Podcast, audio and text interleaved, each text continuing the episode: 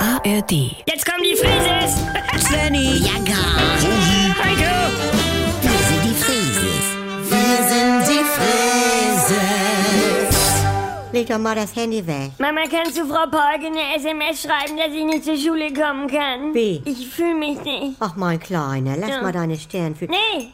Das. Hast du dich geschminkt? Oh.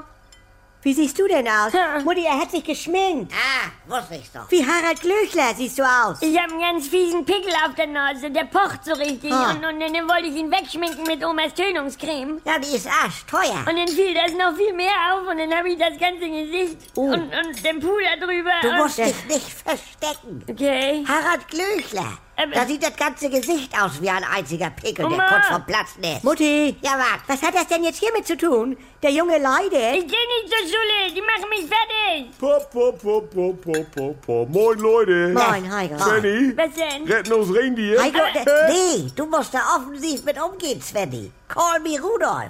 Nimm ihn den Spaß. Ich will zu Hause bleiben, nur einen Tag. Ja. Heute Nachmittag ist er fällig und morgen ist alles wieder weggeschwollen. Du kannst doch so kurz vor den Zeugnissen nicht einfach zu Hause bleiben, nur weil du hässlich bist, äh, dich fühlst. Ja, das sagt die Richtige. Wieso? Wer hätte mal eine halbe Woche Magen-Darm gemacht, nur weil sie so ein Gerstenkorn hatte und aussah wie Karl Dahl? Ganz anderes Ding, hallo? Happy. Ich bin das Gesicht von Menk und Bude, also am Mietwagencounter und... und Schockhässlichkeit. Was sagst du? Vorübergehende Schockhässlichkeit. Also Gerstenkorn, blaues Auge, Pickel, Oh. Frisurunfälle, Ah. Schlauchlippen, Das- Knutschflecken. Ja. Also das ist alles geregelt im Entgeltfortzahlungsgesetz. Also du redest einen Scheiß. Zwei Tage im Jahr kannst du dir freinehmen bei Schockhässlichkeit.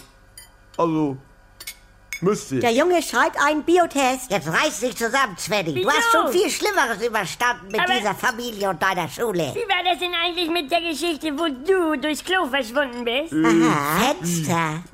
Ich saß beim 70. vom einen Bode beim Sperrripsessen.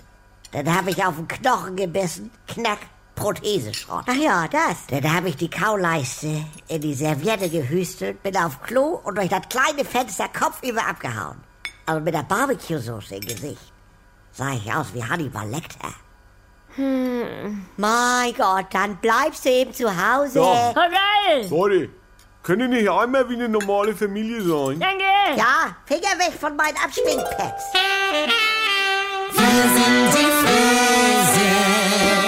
Liebe Oma Rosi, ich habe hier eine Geschichte über einen, den du ganz sicher gern als Taxifahrer bei dir gehabt hättest. Eine Ikone des Rennsports. Michael Schumacher, sì, Michael Schumacher, campione del mondo! Doch vor zehn Jahren Formel 1 Rekordweltmeister Michael Schumacher befindet sich nach seinem schweren Skiunfall weiter in Lebensgefahr. Michael Schumacher. Die Geschichte einer Ikone. Der Sportschau-Podcast von Jens Gideon. Er hat mich begeistert, wie Millionen andere auch. Aber obwohl ich ihn jahrelang um die Welt begleitet habe, als Mensch ist er mir fremd geblieben. Deshalb mache ich mich in diesem Podcast auf die Suche. Wer ist Michael Schumacher? Und was macht den Mythos Schumi aus? Michael Schumacher.